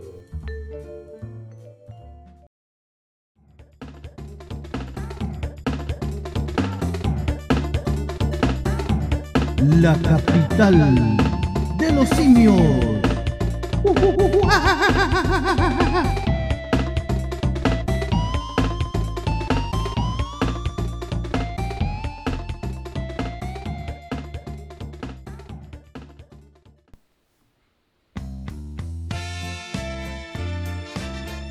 Don profe, Dígame. esta canción me trae esperanzas. Sí, porque lo Porque más lo más- importante, Exactamente. En la vida es. sonreírle al mundo. Ah, yo pensé que iba a decir alentar al Chago. Ah, no, que también, pero que dije ya, ¿para qué tan partista? Porque todavía no el- No, al bulla, al albo y... Claro. Estamos hablando de la mítica canción del Happening con Java, programa de humor emitido en Televisión Nacional eh, y otros canales eh, a su vez. Pasó por ¿Se el acuerda de ese 7 programa, y por el profe? 9. Sí, pues. ¿Se acuerda del Happening con Java? ¿Quién no se Uh. acuerda del Happening con? Por lo menos la gente eh, de la edad de nosotros. ¿Quién no se acuerda del Happening con? Brutal, qué pedazo programa. Un, un referente del humor. ¿Sí? Sí, a pesar de que muchos ahora dirán, es que era cómplice de la dictadura. ¿Y por qué era cómplice de la dictadura? No tenía nada que ver el Happening con, con, Mira. con el gobierno militar. Todo programa televisivo o rostro que haya actuado durante el régimen militar era cómplice. ¿Sí? Sí. pero en ese tiempo eran todos zurdos igual, porque eran zurdos encubiertos, pero Sí, la pero- verdad es que muchos de ellos participaron de repente en las campañas del no. eh, Como Patricio no Bañado. Claro, entonces no, no le veo la complicidad con el, eh, con el gobierno militar. La verdad es que no. Pero el surderío piensa así. Claro. Oiga, pero bueno, estábamos, vamos a hablar de la canción del Happening porque la canción es, bastante mítica, así como el programa en sí. Eh, el Happening fue un eh, programa creado en el año 78 ¿ya? Eh, y que tuvo gran éxito entre la década del 80 y el 90. Eh, se dio eh, entre el 78 y el 81 en televisión nacional. ¿ya? Luego hubo una cancelación. ¿Usted sabe que se canceló el programa, profe? No tenía idea. Sí, pues el programa se canceló en el 81 y pasó a un retiro, entre comillas. Y de luego fue en el año 82 un, eh, digamos, volvió en forma de fichas. eh, el año 82 al eh, canal de Tele 11 en ese tiempo. En el cual también no le fue muy bien. y lo cancelaron y luego Televisión Nacional lo volvió a eh, tomar ya en el 83 con un gran éxito eh, el año, hasta el año 89. Hasta el 89 estuvo en el 7. Claro, hasta el 89 estuvo en el canal 7. Eh, luego en el eh, hubo, hubo como un- un- digamos, una baja o, o- o el programa se paró, se canceló y no volvió hasta el 92 a, la, a Megavisión. ¿ya? El programa que duró hasta el 2004, ahí ya duró mucho más, el 2004. Claro, pero ya el Ahí- 2004 ya no era el Happening Coja, era el show de Checopete. Bueno, sí, el show de Chocopete, claro. Eh, mire, le voy a le- leer un poquito el contexto de cómo nació el eh, Dale. Coja. Eh, dice que el programa nació de las ocurrencias de Jorge Pedreros, Fernando Larcón y el Guatón Rabani, eh, quienes produjeron programas como Dingo Londango, eh, bueno, un programa riquísimo, eh, bajo el nombre de los paparazzi. Decía, tras, tras bambalinas, ideaban chistes acerca de la televisión de la época y sus protagonistas, todo lo cual sirvió de base para el Happening con Hub. El programa salió al aire el 16 de abril del 78, una semana después de presentar el piloto a los ejecutivos de TVN. Al tiro. A base de, sí, pues, a base de humor blanco, el programa comenzó a tener elevadas audiencias, lo que obligó al elenco a someterse a un estricto plan de capacitación profesional que consistía en clases de canto y baile. Ah, por eso siempre dan eh, sketch y estos locos sabían cantar, sabían eh, tocar instrumentos, sabían bailar. po. Sí, po. Claro. Eh, en esta primera etapa del eh, programa, eh, ahí nació eh, técnicamente la oficina, también el eh, señor Mandiola y compañía, ¿ya? Eh, que era un sketch dentro del Happening con Hub. Eh, también nacieron eh, los domingos dominicales, ¿se acuerdan de los domingos dominicales? sí. Pepito TV también. Pepito ¿Ya? TV, Grande Alarcón. Yo tenía una. eh, cuando era chico, nos compraron. A mí y a mi hermana nos compraron un par de gallinas. Un gallo y una gallina. ¿Ya? Mi hermana tenía la gallina, no tengo idea cómo se llamaba. Yo tenía un gallo que yo le puse Pepito TV en honor al, al Alarcón y, ¿Ah, sí? y sus programas. Sí, po. Pero no lo pintó con colores, supongo. no lo pinté con colores, no. Ah, ya. Mire, en el año 79, después de haber ya tenido un eh, alto rating dentro de eh, TVN, el programa se extendió eh, bajo el nombre de Domingos Dominicales, el show de Pepito como le decía yo, y en el 81 el Happening fue invitado al Festival de Viña por primera vez alcanzando un éxito y, gana- y ahí se ganó la gaviota. Ah, fue mierda. uno de los primeros artistas en ganarse la gaviota en el tiempo que no daban la gaviota y que era solamente para eh, la competencia internacional. Cuando el monstruo existía y era bravo. Claro, exactamente. Mire, le voy a contar un, eh, una anécdota de esto. Dice, sin embargo, pocas semanas después de que el grupo hizo noticia por razones, eh, digamos, del Festival de Viña, una de sus actuaciones en un tour realizado en Valdivia contó con la asistencia de tan solo 30 personas. Cho. O sea, se gana la gaviota de plata en Viña, pero hace una actuación y asisten solamente 30 personas en Valdivia. Ah, es que ya lo habían visto, entonces la gente pensó que iba a dar el mismo show. ¿Para Exactamente. qué voy a ir? Que ojo, es lo que Exactamente. le pasa a los humoristas que van a Viña, que sus ¿Eh? rutinas se queman. Porque después Sí, la pues. repiten tanto que los locos pierden los chistes, pierden todo y tienen que partir con una rutina nueva. Claro. Bueno, después eh, digamos, el ir y venir de televisión nacional tuvo un eh, periodo definitivo en eh, Mega, Megavisión en ese tiempo, eh, desde el 92 al 2004, que contó con ya Jorge Garrido. Estuvo Daniel Vilches también, no sé si se acuerda. El académico de la lengua. sí, pues, ¿se acuerda que estuvo ahí? Estuvo Esperanza Silva. ¿La María Esperanza Silva? ¿Se, acuerda de Esperanza Silva, esa actriz que era yo la encontraba terrible, alta, alta y bonita. Sí, trabajaba en la oficina principalmente, hacía una mina así como terrible, sexy. Oh, Mitch. Sí. Estuvo Natalia, eh, Natalia, perdón, la Chinovac ya me va a tener que poner la tercera dosis, por favor. sí. Natalia Cuevas, Claudio Reyes, Renata Bravo, eh, El Indio, también, Mauricio Medina. estuvo también, como olvidarlo, Daniel Muñoz, el malo. El malo. Eh, Juanito Herrera. Y, como no, como decía usted, eh, eh, Ernesto, Ernesto Beloni, el Checopete. Checopete. Estuvo el. ¿Cómo se llama este el Badulaki? Eh, Claudio Reyes. Claudio Reyes. El Óscar Olavarría, que para claro, exactamente. bueno, el 27 de enero del 2000 muere Óscar Olavarría, ¿ya? en un accidente de tránsito. El buen chocó con unas barreras de contención en un peaje. Se hizo mierda el weón. Se hizo mierda. Sí. Y bueno, después en el eh, año 2001 eh, se estrenó en Canal 13 porque ya se fueron yendo algunos eh, rostros del Happening.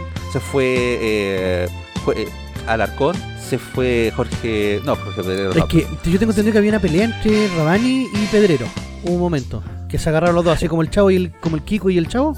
O sea, el Kiko, y el chavo ellos igual siguieron trabajando juntos. Yo creo que hasta la cancelación del programa siguieron trabajando juntos. Se decía que no estaba muy de acuerdo en las ideas que tenías porque Rabani era más del tipo rating, que había que dar lo que la gente quería, y eh, Pedrero era más del, tema artístico.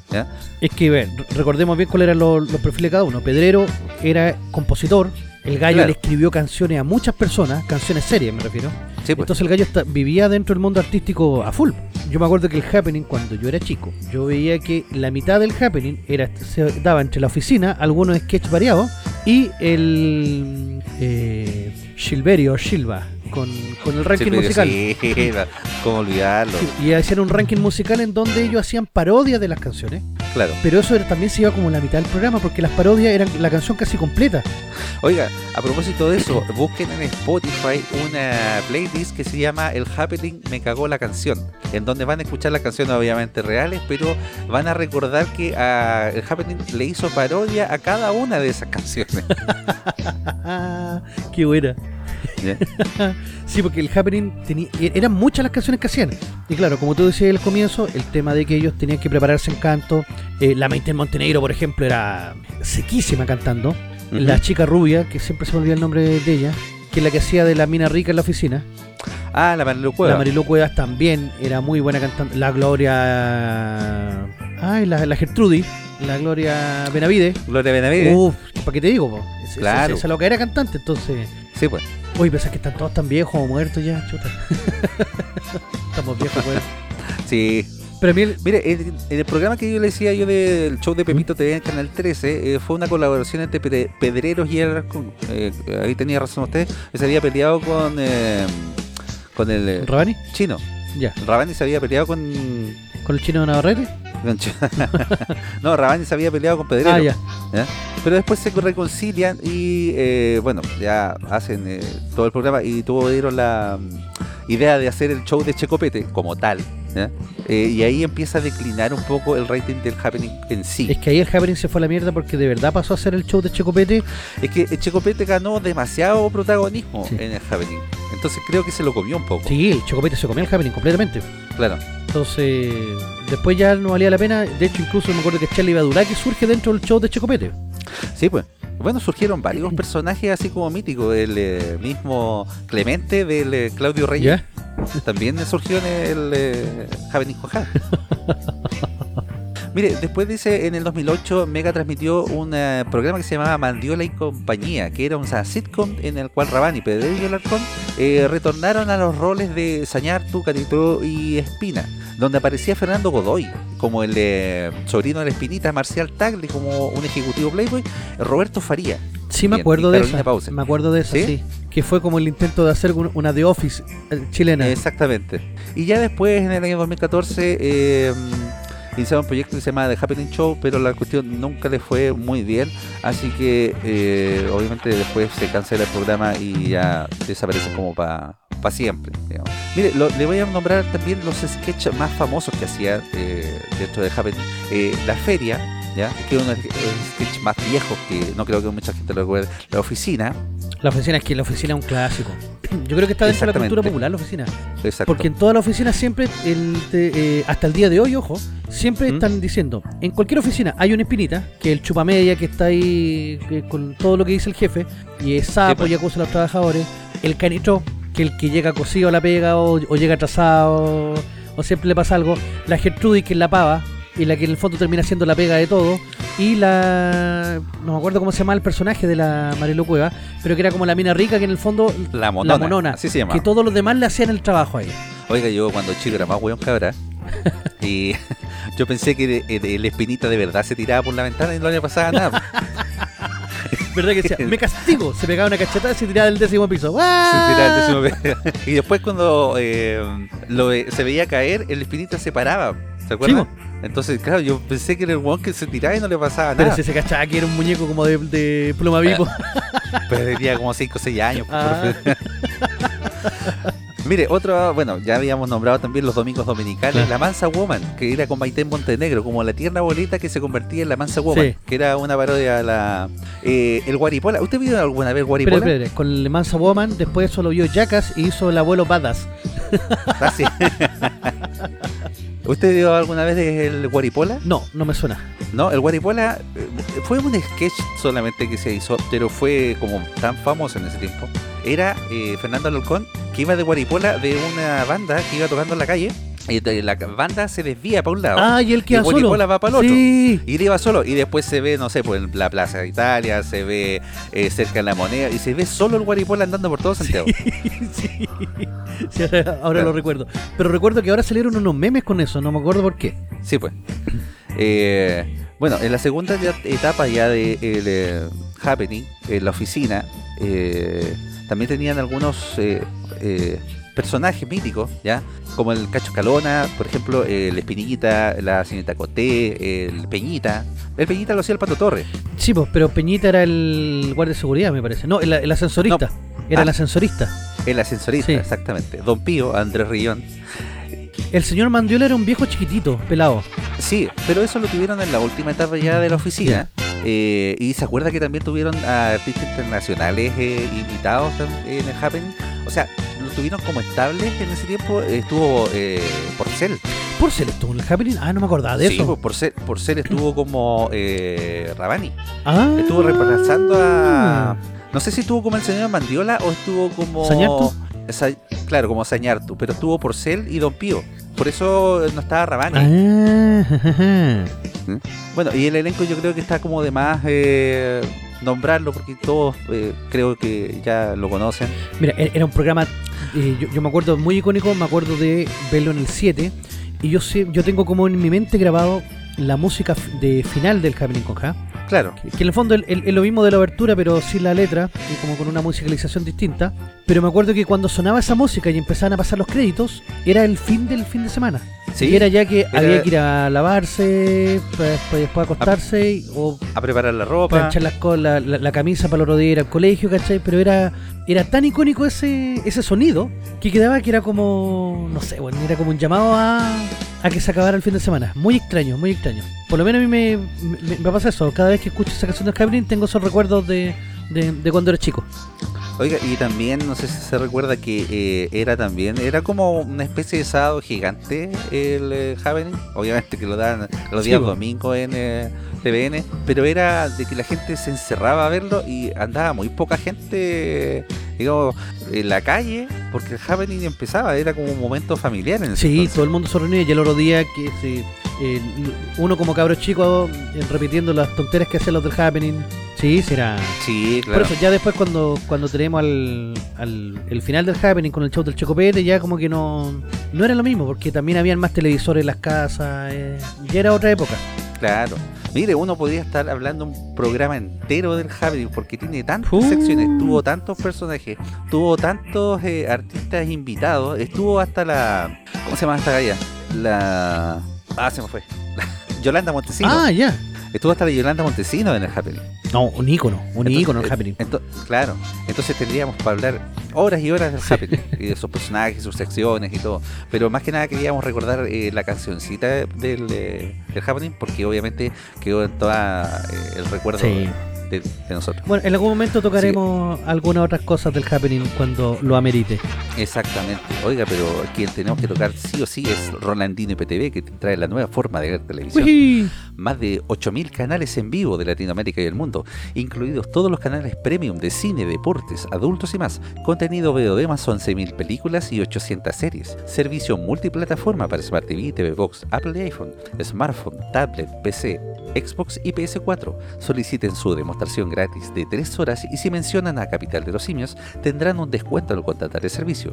Para más información o consultas comuníquense directamente al WhatsApp de Rolandino el más 569 78 69 0812 más 569 78 69 0812 Rolandino IPTV, la nueva forma de ver televisión. Uh, grande, Roland. Grande, Roland. Oiga, profe, hay que aclarar, eh, bueno, hay que darle la noticia a nuestro radio escucha y televidente, o como decía yo al revés, radio vidente y teleescucha, que eh, esta semana eh, nos hemos confabulado y, y tenemos una sección en conjunto. pues, Éjale. Sí, ¿eh? así es. Anúnciala usted. Hoy día vamos a revisar qué es lo que ocurría al fin de la década. Porque el año 1999 nos debe haber entregado, si es que no es el más grande, uno de los más grandes años en la historia del cine. Exactamente. Y yo creo que también en, en- en términos culturales eh, se juntaron tantas cosas para el año 1999 que provocaron un cambio completo en la cultura pop. Sí, pues. Y esto hace que, que las películas se vea reflejado de mayor manera. Así que para esta sección les voy a traer 20 películas, 20, no ni una 20 ni películas. dos, no, 20 películas que demuestran que el año 1999 es uno de los mejores años y repito, si es que no el mejor año de la historia. ¿Tanta película se hizo en ese año? Miren, cuando empiecen a escucharla ustedes van a decir, ah, era de este año, oh, oh, oh, oh. Sí, A ver, ilustre. Primera película. La primera regla de esta película es que no hay que hablar de esta película. Ah, entonces no vamos a poder hablar de Sí. la película. El, Porque la segunda regla la también. segunda regla también implica que no se puede hablar de esta película. David Fincher nos entrega El Club de la Pelea. Que yo creo que debe ser la mejor película que tiene David Fincher. Sí, yo creo que sí. Sinceramente es, eh, es una película que está completamente vigente en la actualidad. Es una película que tú la podés ver y no envejece mal para nada. Es una película eh, muy de testosterona, muy masculina. Y que también refleja todos los miedos de fin de siglo. eh, con todas las revoluciones que estaban, que estaban existiendo. Claro. Eh, eh, es una película bastante eh, filosófica. cuando supuestamente el éxito lo, lo corroe todo, ¿qué más te queda? Y cuando, y, y No, cuando ya pierdes todo también, cuando ya la sociedad te deja abandonada, ¿qué más te queda? Es bizarra también porque da un poco a entender lo, lo que nos puede jugar, no sé, ya sea la imaginación, eh, el tema de realidad versus eh, ficción, eh, no, implica muchas muchas eh, cosas. Y cómo de la nada se puede crear un movimiento revolucionario Exactamente. llamado Proyecto Mayhem. no, la película es, no, es, es brutal. eh, o sea, si usted no ha visto el, el Club de la Pelea, eh, ¿qué está esperando? Vaya a verla. Bueno, en Rolandino No, IPTV hay una carpeta con un, que, que se llama 1999, así que no se preocupe y vaya a verla tranquilamente. Pero es una película mm, revolucionaria, que de verdad es una joyita que uno dice ¡mua! Tanto como la segunda que les traigo en la lista. Porque la segunda película, yo creo que es la que le ha rayado la papa a más cantidad de gente hasta la actualidad.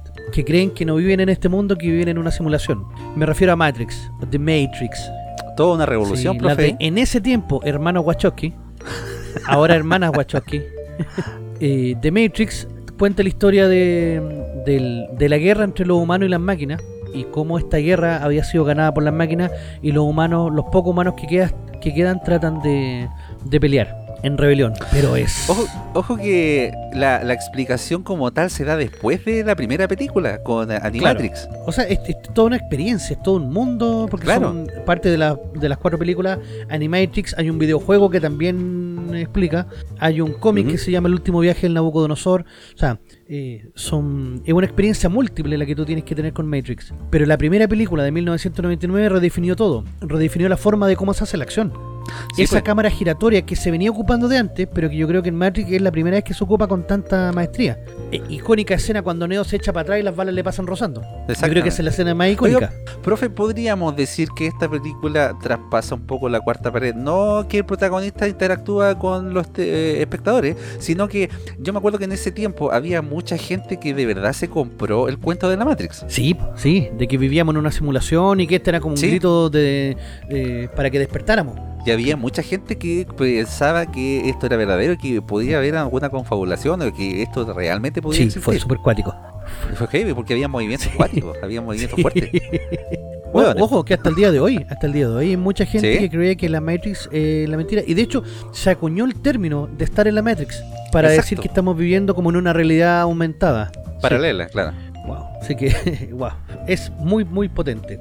La tercera película es una de las películas eh, de Chamalán, también una de las mejores. Tiene mejores, sí, Chamalán, pero fue una de las primeras y que también revolucionó el cine y la forma de cómo hacer eh, de cómo hacer cine. Me refiero al sexto sentido. Exacto sentido. Mira, llevamos recién tres películas, tres peliculazas. Oiga, fue un año bien terrible prolífico ese- el 99. Embarró, ¿no?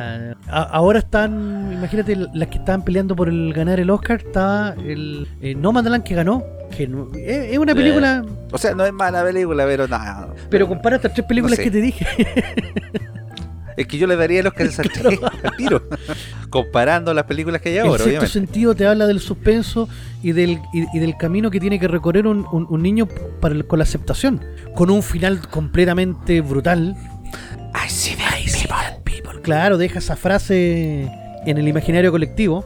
Eh, ya este Sí, niño pues. que va a hacer un par de películas más y, y queda con el efecto cabro chico, que después se ve incluso en, en The Voice. En The Voice aparece él haciendo Ajá. del mismo. Oiga, y también nos sorprendemos con la gran actuación de Bruce Willis porque lo habíamos visto siempre en, pe- en papeles de acción. sí, sí, pero no, pero el- el- la actuación acá es, es brillante. Y después cuando tú cuando llegáis al final y de verdad lo entendiste todo, te tapaste un ojo y cantaste el himno, eh, bueno, es Exacto.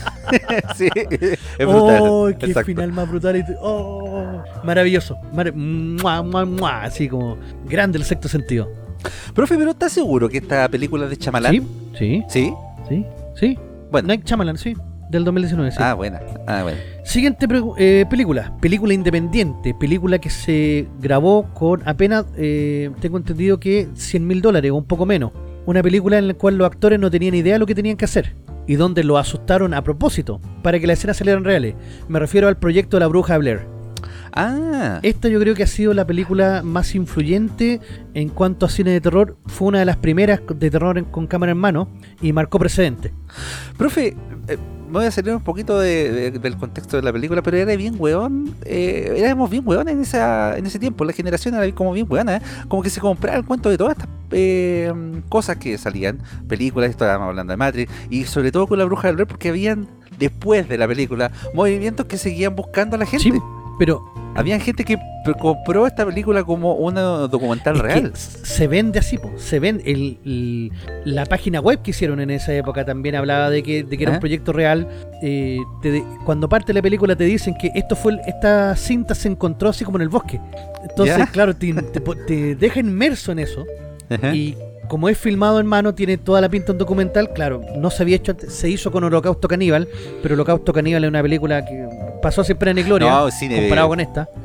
Entonces esta rompe la taquilla, la gente quedó vuelta loca porque en verdad era por primera vez está en primera persona viendo lo que pasa. eh, no, fue lo que hicieron los directores fue, Sí, fue genial, brutal. con tan poco presupuesto. Fue genial.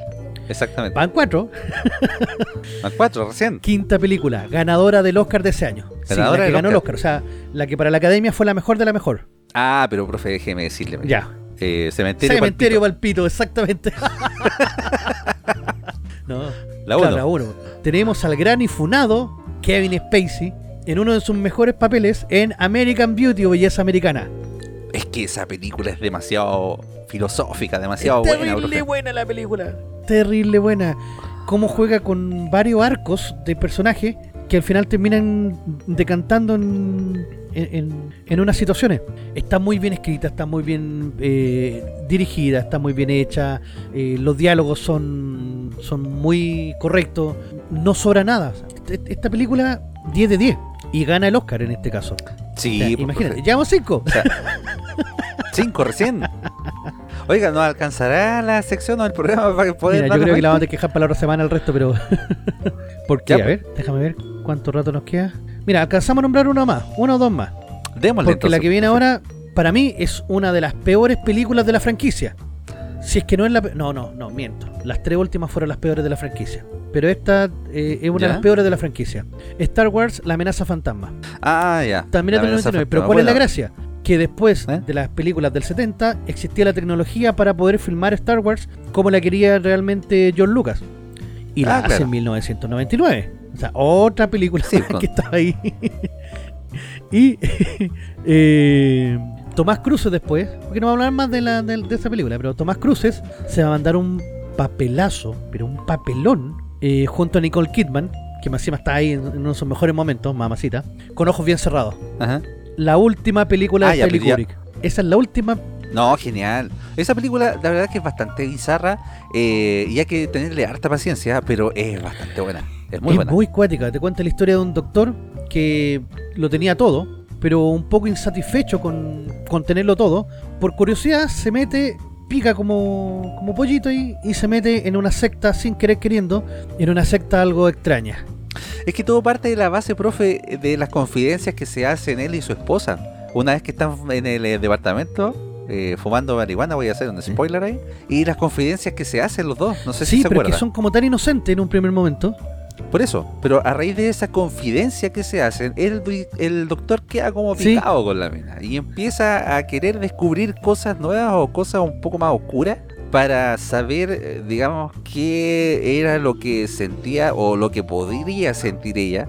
eh, en ese caso, no quiero, para la gente que no la ha visto, yo creo que ya mucha gente la ha visto, pero las generaciones nuevas no. Aquí se En dice caso, que ¿no? por esta película es que Stanley Kubrick muere. Sí. ¿Sí? Porque Stanley Kubrick muere de una enfermedad misteriosamente. Y se dice que es como de los grupos Illuminati, que como Stanley Kubrick los dejó al descubierto, pum, se lo pitean. Es que es muy cuático como deja al descubierto los temas de las eh, sectas Sí, se podría secta. llamar o, o los no iba a decir clubes nocturnos No, no, ver. como, que no, como que no pega con eso. No. no, pero estas eh, sociedades secretas que se dan como sociedades secretas, sí. exacto pero no la película es altamente recomendable Ojo, llevamos siete películas, seis peliculazas. Excepto la amenaza fantasma, pero la dejamos acá también porque tiene un concepto revolucionario. claro exacto Siete películas. La otra se las tiramos la próxima semana. Pero Ya. imagínense, año 99, ¿qué pedazos de película nos estaba dejando?